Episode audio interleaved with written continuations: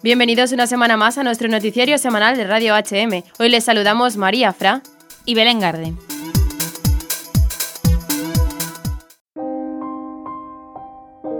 En medio de la superficialidad con que una gran multitud vive esta época navideña, transformada por el espíritu consumista en una oportunidad económica, ejemplos de hermanos nuestros nos ayudan a reflexionar sobre el verdadero sentido del acontecimiento central de la historia, es el caso de Marcelo Van, un joven redentorista vietnamita fallecido a los 31 años en un campo de concentración comunista.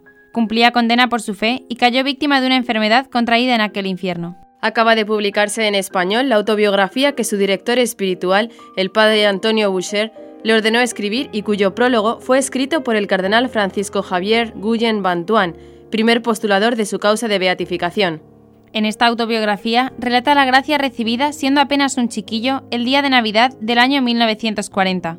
Cuenta que en un momento en el que había perdido ya todas sus seguridades y sin entender el porqué de la causa de tantos sufrimientos por los que estaba pasando, en la misa de gallo de aquel año, Dios hecho niño le regaló una fuerte experiencia espiritual que marcó el inicio de un modo nuevo de entender la vida y especialmente el misterio del dolor. Aquel año, al acercarse la Navidad, ya no soñaba con los regalos que recibía en los tiempos de mi niñez. Comprendía que esta vez mi regalo de Navidad había sido preparado por todas las lágrimas y sufrimientos que acababa de vivir, pero el sentido misterioso del sufrimiento se me escapaba del todo, y por tanto la razón por la que Dios me lo enviaba. Por eso, en lugar de alegrarme de tener que sufrir, como era natural, me encontraba afligido. La misa de gallo comienza. Mi corazón se prepara con cuidado para recibir a Jesús. En mi alma hay tanta oscuridad y hace tanto frío como en una noche de invierno. Ya no sé en dónde buscar la luz y un poco de amor para calentar la casa vacía de mi corazón. En ese momento solo Jesús es toda mi esperanza. Suspiro por su venida y únicamente por su venida. La hora tan deseada llega y abrazo a Jesús presente en mi corazón. Una inmensa alegría se apodera por completo de mi alma. Estoy fuera de mí, como si hubiera encontrado el más precioso tesoro nunca hallado en mi vida qué felicidad y qué dulzura. En ese momento, ¿por qué me parecían tan bellos mis sufrimientos? Imposible decirlo, imposible describir esta belleza comparándola con ninguna belleza de la tierra. Lo único que puedo decir es que Dios me ha dado un tesoro, el más preciado regalo del amor. En un instante mi alma fue enteramente transformada. Ya no temía el sufrimiento. Al contrario, me alegraba y me complacía en encontrar ocasiones para sufrir. En adelante, mi bandera de conquista ondeará sobre la colina del amor. Dios me ha confiado una misión, la de cambiar el sufrimiento en felicidad. No suprimo el sufrimiento, sino que lo cambio en felicidad.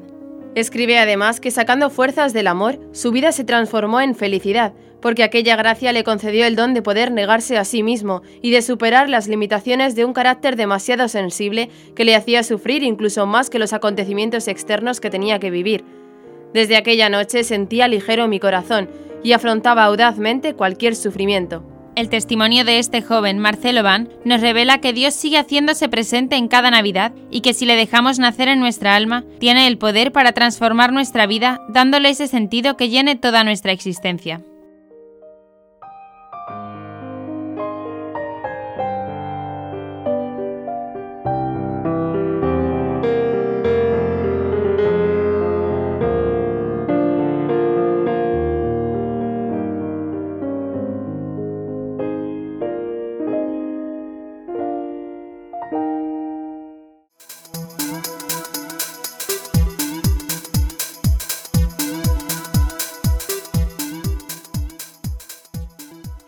Hoy presentamos un noticiario especial de Navidad. Las noticias que exponemos a continuación hacen referencia a nuestra tradición a la hora de vivir la Navidad. Los titulares que tenemos son ¿Por qué el 25 de diciembre se celebra la Navidad? El Belén de Navidad, una de las tradiciones españolas con más arraigo.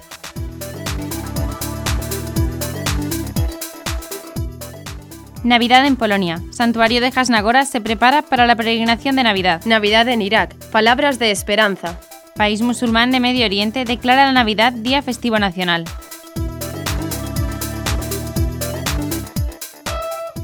Seguidamente daremos noticia de cómo se ha vivido o se está viviendo la Navidad en distintos lugares de España. Pasamos a los titulares. Navidad en Albolote, España. La Navidad también llega al centro penitenciario. Villancicos en Navidad por las calles de Madrid.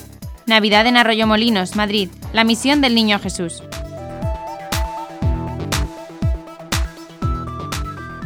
Y por último comentaremos algunas de las noticias más destacadas de la Santa Sede en estas Navidades. Mensaje Urbi et Orbi. Homilía del Papa en Nochebuena. Ángelus del Papa. Confiar en Dios y perdonar como Esteban a imitación de Jesús.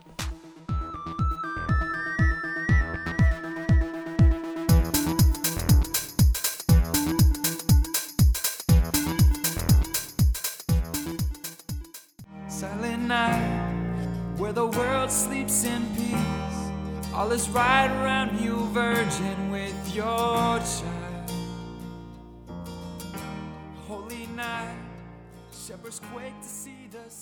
Muchas personas creen que el cristianismo celebra el nacimiento de Cristo el 25 de diciembre porque los padres de la Iglesia se apropiaron de la fecha de un festival pagano. Sin embargo, resulta interesante saber que la opción del 25 de diciembre es el resultado de los intentos realizados por los primeros cristianos para averiguar la fecha del nacimiento de Jesús, basándose en cálculos de calendario que nada tenían que ver con los festivales paganos. Fue más bien al contrario, ya que el festival pagano del nacimiento del Sol Invicto, instituido por el emperador romano Aurelio el 25 de diciembre de 274, fue casi con toda certeza un intento de crear la alternativa pagana a una fecha que ya gozaba de cierta importancia para los cristianos romanos. Así pues, los orígenes paganos de la Navidad son un mito sin fundamento histórico. La Navidad, el 25 de diciembre, es una fiesta de origen cristiano occidental. Parece que en Constantinopla fue introducida en el año 379 o 380, de un sermón de San Juan Crisóstomo, que en su época fue un renombrado asceta y predicador en su nativa Antioquía, Parece que ahí la fiesta se celebró por primera vez el 25 de diciembre del año 386. Desde esos centros se esparció por todo el oriente cristiano y se adoptó en Alejandría alrededor del año 432, mientras que en Jerusalén se asumió un siglo o un poco más tarde. Los armenios, solos entre las iglesias cristianas antiguas, nunca la adoptaron y hasta hoy llevan celebrando el nacimiento de Cristo, la adoración de los reyes y el bautismo el 6 de enero. Por su parte, las iglesias occidentales fueron adoptando gradualmente la celebración de la Epifanía el 6 de enero. Roma lo hizo entre el 366 y el 394.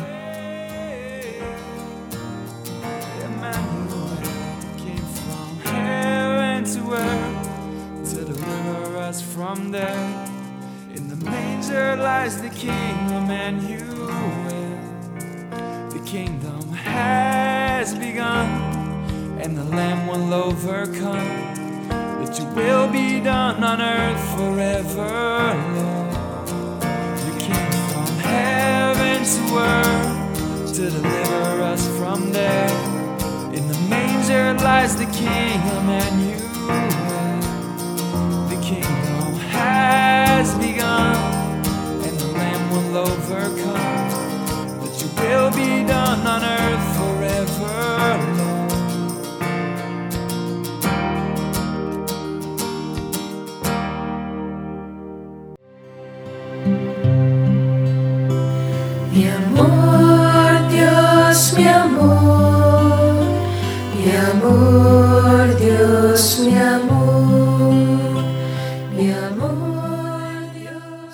El Belén de Navidad, también conocido como pesebre, es una de las tradiciones navideñas con más arraigo en España. La representación del nacimiento de Cristo forma parte de una tradición cristiana que se remonta a más de ocho siglos de antigüedad. Tiene su origen en la Edad Media. La primera celebración navideña en la que se montó un Belén para la conmemoración del nacimiento de Jesucristo tuvo lugar en la Nochebuena de 1223, cuando San Francisco de Asís decidió reproducir la tradición cristiana en una cueva próxima a la ermita de Grecio, Italia. Este, en colaboración de Juan de Grecio, comenzó los preparativos y nueve días antes del 25 de diciembre convocó a todo el pueblo para celebrar una misa en presencia de la representación del nacimiento. En poco tiempo esta tradición se comenzó a popularizar. A partir del siglo XV se empezó a generalizar la costumbre del Belén y en 1465 se fundó en París la primera empresa fabricante de figuras del Belén. Más tarde llegó a Madrid y en 1471 se creó el primer taller belenista en Alcorcón. La República de Siena, Lisboa y Barcelona fueron los siguientes en retomar esta iniciativa que poco a poco fue ganando cada vez más público. En la actualidad existen numerosos talleres artesanales en Cataluña, Murcia, Andalucía y algunos otros en el resto de España que continúan haciendo figuras muy conocidas y apreciadas en todo el mundo.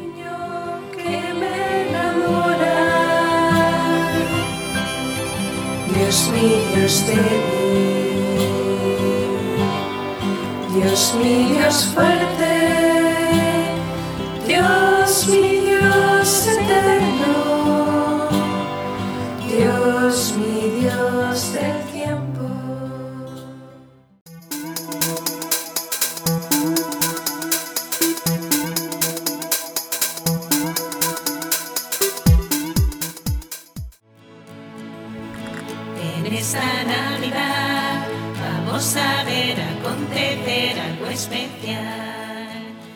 El santuario de Nuestra Señora de Czestochowa en Hasnagora, Polonia, se preparó para recibir la multitudinaria peregrinación de Navidad cuando numerosos devotos se acercaron a celebrar las fiestas junto a la patrona del país.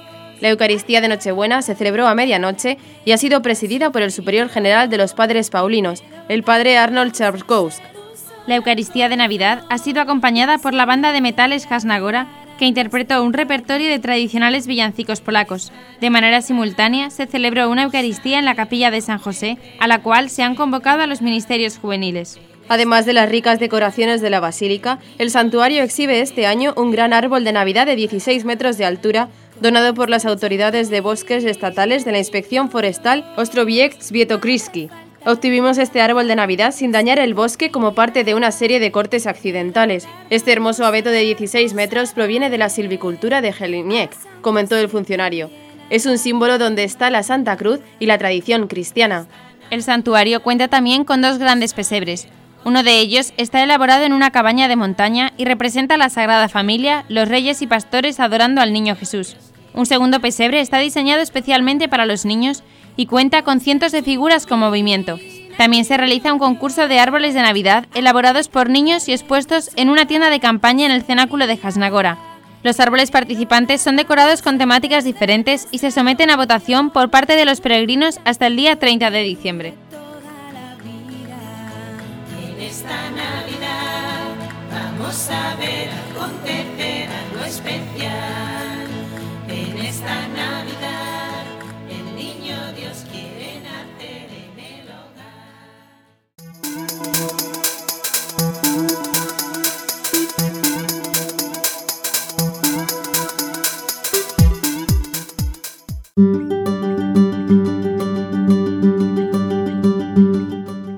El secretario de Estado Vaticano visita Irak del 24 al 28 de diciembre. En la homilía de Navidad, buscó dar ánimo y esperanza a la comunidad cristiana golpeada por el largo conflicto bélico. El cardenal Parolín celebró la misa de Navidad en la Catedral Latina de Bagdad. Desde allí saludó a la comunidad cristiana. Su mensaje fue un empuje de ánimo y esperanza para una comunidad que se ha visto debilitada a causa de la violencia. Estamos acostumbrados a oír malas noticias. Las dificultades abundan en todo el mundo. Los desafíos se multiplican y se vuelven cada vez más complejos. En los últimos años, en su país y en su región, ustedes han vivido la trágica e injusta experiencia de la violencia y el terrorismo. Han sufrido mucho junto con todos sus compatriotas. Las palabras del cardenal Parolín resuenan como el nacimiento del niño Jesús, la alegre noticia, la palabra de consuelo, el anuncio de la salvación. Tu Dios reina. Nos llega a nosotros y al pueblo de Israel que estaba en el exilio. Sorprendámonos una vez más con esta buena noticia. La palabra se hizo carne y vino a habitar entre nosotros. Es una palabra de amor, una palabra de reconciliación, una palabra de paz. Les exhorto a seguir viviendo su pertenencia a la Iglesia y su misión con generosidad y gratitud, con confianza y esperanza en esta tierra donde comenzó la historia de la salvación, que hoy continúa a través de ustedes. Es una historia marcada por las tribulaciones y el dolor, pero nunca desprovista de la fidelidad y el apoyo de Dios. Tengan también la seguridad de que el Santo Padre Francisco está cerca de ustedes, los lleva en su corazón y reza siempre por ustedes. Gracias por su testimonio de fe.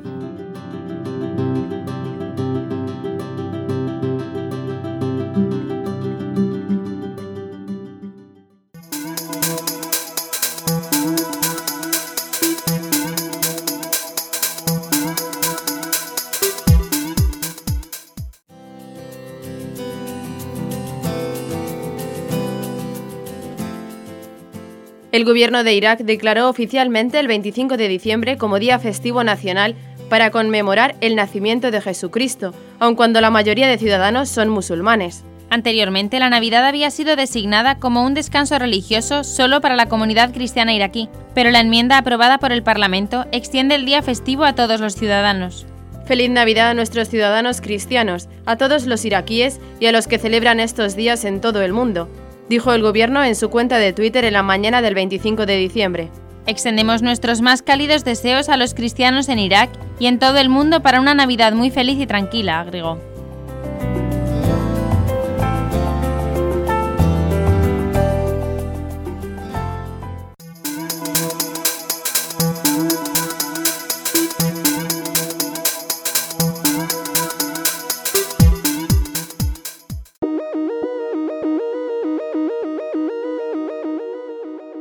La pastoral penitenciaria de la Archidiócesis de Granada, España, celebró con un gran número de presos la misa de Navidad. Nuevamente, el arzobispo de Granada celebró la Navidad con los internos del centro penitenciario de Albolote, donde ofició la Eucaristía, en la que participaron los capellanes, los miembros y voluntarios de la pastoral penitenciaria, así como algunos trabajadores del centro, informó el Departamento de Comunicaciones del Arzobispado de Granada.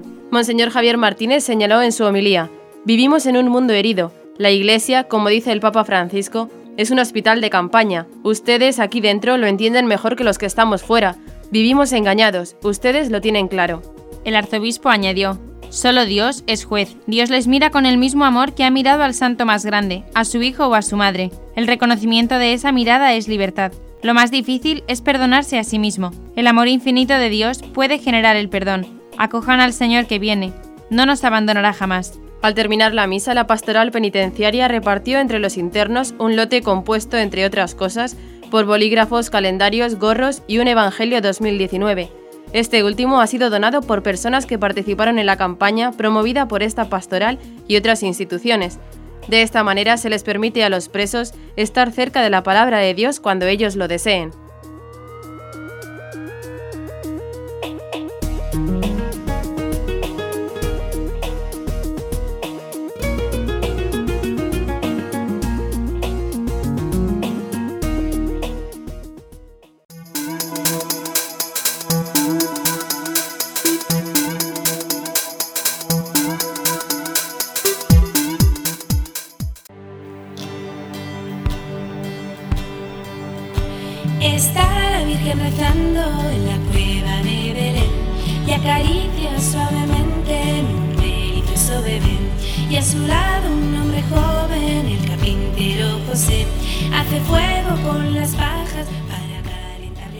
En estas fechas es muy propio el salir a las calles de las ciudades y pueblos para animar y ambientar con música, panderetas, villancicos y recordar así el verdadero sentido de la Navidad, que es que Dios viene a habitar entre nosotros. Movidos por esta intención, un grupo de universitarios y diferentes adultos se unieron para cantar villancicos por las calles de Madrid, llegando hasta la Puerta del Sol, donde continuaron los cantos causando la aprobación de varias personas que paseaban por la calle y se les fueron uniendo también con sus cantos. La emoción hizo presa de varias personas que comentaban lo bueno de volver a recuperar las tradiciones que te ayudan a vivir bien el sentido de la Navidad. Delante de centros comerciales y mercadillos compuestos en la calle, este grupo de jóvenes y adultos plantaban sus instrumentos musicales y comenzaban la función. Muchos niños se les unían también con sus panderetas y voces infantiles, todo para festejar el nacimiento del niño Jesús. El grupo de cantores se abría paso a través de los ríos de personas que abarrotaban las calles de Madrid en estas fechas tan especiales, y a su paso miles de voces se unían a los villancicos que despertaban la fe de pequeños y de grandes. Un detalle a destacar, según fuentes informativas, y mientras iban abriéndose paso entre la gente, uno de los componentes del grupo llevaba consigo una imagen del niño Jesús y la ofrecía a los transeúntes para que pudieran acercarse a besarlo. La Catedral de Madrid Nuestra Señora de la Almudena también fue un punto clave en la trayectoria de villancicos, donde igualmente ofrecían al niño Jesús entre cantos, música y palmas que amenizaban la función y varias personas hicieron fila para poder llegar a besar al niño Dios.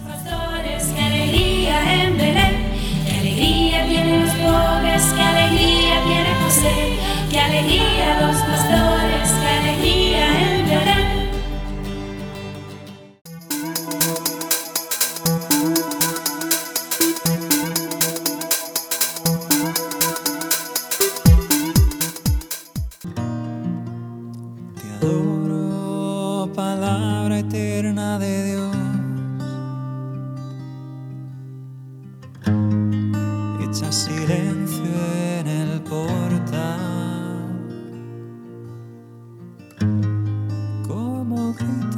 amor tu silencio. El domingo 16 de diciembre, el grupo misionero de la parroquia Arroyo Molinos realizó una misión de Navidad recorriendo todo el municipio de la diócesis. Previamente, la parroquia entera hizo una novena a San Francisco Javier, patrono de las misiones, pidiendo su protección. La misión dio comienzo a las 12 de la mañana con la celebración de la Santa Misa, en la que tuvo lugar el envío misionero en la parroquia Nuestra Señora de la Asunción de Arroyomolinos y la imposición de las cruces misioneras. Después tuvo lugar la entrega del kit misionero y la necesaria explicación y distribución de calles que iría cubriendo cada subgrupo de misioneros, Después de esta reunión se hizo una exposición del Santísimo para que los feligreses que no formaban parte del grupo misionero pudieran estar una hora con el Santísimo y ayudar a la misión con sus oraciones. Del grupo misionero salieron 20 grupos pequeños, de los cuales la mayor parte eran familias, y cada familia formaba un grupo para salir a misionar, y así poder llegar a más casas. Desde las 5 de la tarde hasta las 8 y media de la noche, los misioneros fueron de casa en casa llevando una imagen pequeña de un niño Jesús que estaba envuelto como un regalo de Navidad y una tarjeta de Navidad con una felicitación de parte de la parroquia, incluyendo los horarios de las misas de Navidad. Uno de los misioneros nos cuenta, en cada casa se explicaba que queríamos recordar a las familias que lo importante de la Navidad es que Jesús nace para salvarnos y muchos de ellos se sorprendían gratamente de que la parroquia tuviese ese detalle con las familias. Aunque había casas que no les abrían la puerta, este misionero relata que en las casas que nos permitían podíamos entrar y cantar un villancico con ellos al niño Jesús. También si ellos lo querían podíamos rezar por la familia o por cualquier necesidad que ellos tuviesen. Ha sido una experiencia muy buena para todos los misioneros, afirma el misionero.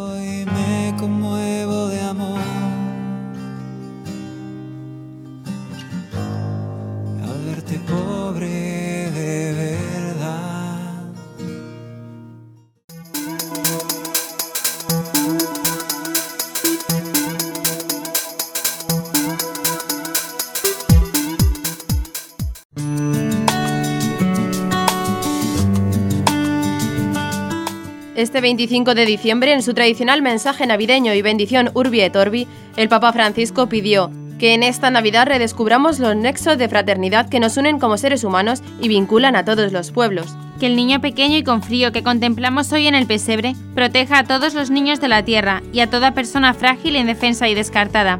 Que todos podamos recibir paz y consuelo por el nacimiento del Salvador y sintiéndonos amados por el único Padre Celestial, reencontrarnos y vivir como hermanos lo dijo el Papa Francisco en su mensaje navideño, pronunciado el 25 de diciembre desde el balcón central de la Basílica de San Pedro, desde donde impartió su bendición a la ciudad y al mundo en la solemnidad de la Navidad de Jesús.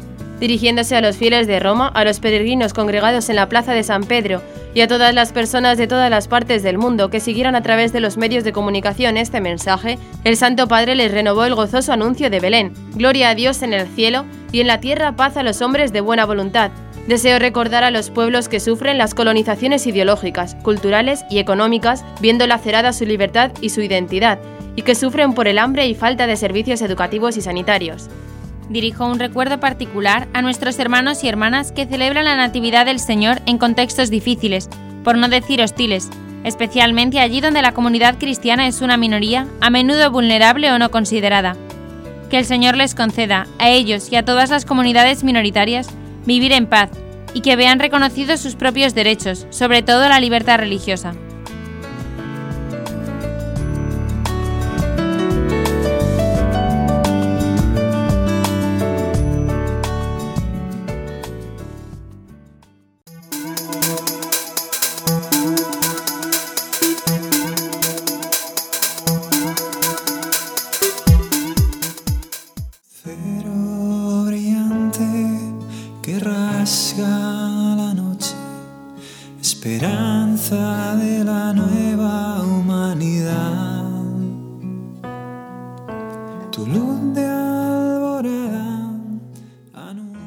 El cuerpecito del niño de Belén propone un modelo de vida nuevo, no devorar y acaparar, sino compartir y dar. Dios se hace pequeño para ser nuestro alimento. Nutriéndonos de Él, pan de vida, podemos renacer en el amor y romper la espiral de la avidez y la codicia. Fue la homilía que el Papa pronunció en la noche de Navidad. El canto de la calenda resonó fuerte en la Basílica de San Pedro. Fue el canto del anuncio gozoso del nacimiento de nuestro Salvador, el pregón de Navidad, la buena noticia de Dios que asume la realidad de nuestra carne. La humildad del Papa en la Santa Misa de Nochebuena comenzó situándose en la subida de María y José hacia Belén. Esta noche, dijo el Papa, también nosotros subimos a Belén para descubrir el misterio de la Navidad.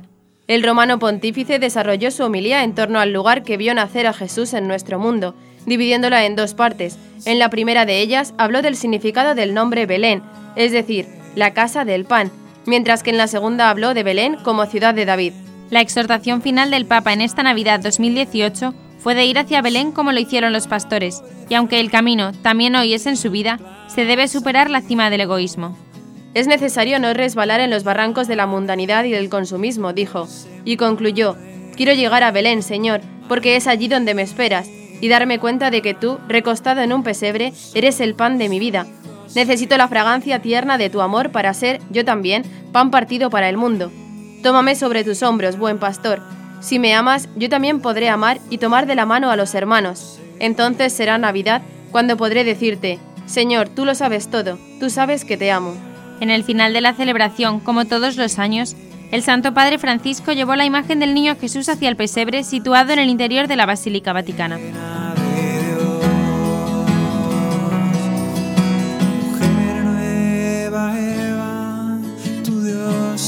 está en ti fe y tu obediencia nos hizo vivir.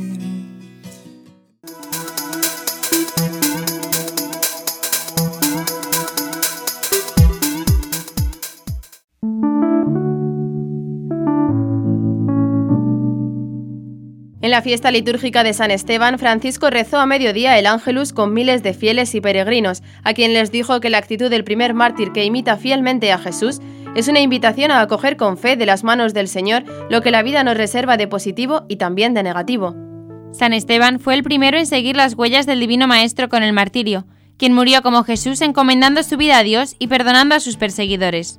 De hecho, Francisco recordó que mientras lo apedreaban decía, Señor Jesús, recibe mi espíritu. Palabras similares a las de Cristo en la cruz. Padre, en tus manos encomiendo mi espíritu. El perdón ensancha el corazón, genera participación, da serenidad y paz. De ahí que el protomártir Esteban nos indica el camino que debemos recorrer en las relaciones interpersonales en la familia, en los lugares de la escuela y del trabajo, en la parroquia y en las diversas comunidades. La lógica del perdón y de la misericordia siempre es vencedora y abre horizontes de esperanza, dijo el Papa al concluir, antes de invitar a invocar la intercesión de la Virgen y de San Esteban, para que nos ayuden a encomendarnos siempre a Dios, especialmente en los momentos difíciles, y para que nos sostengan el propósito de ser hombres y mujeres capaces de perdón.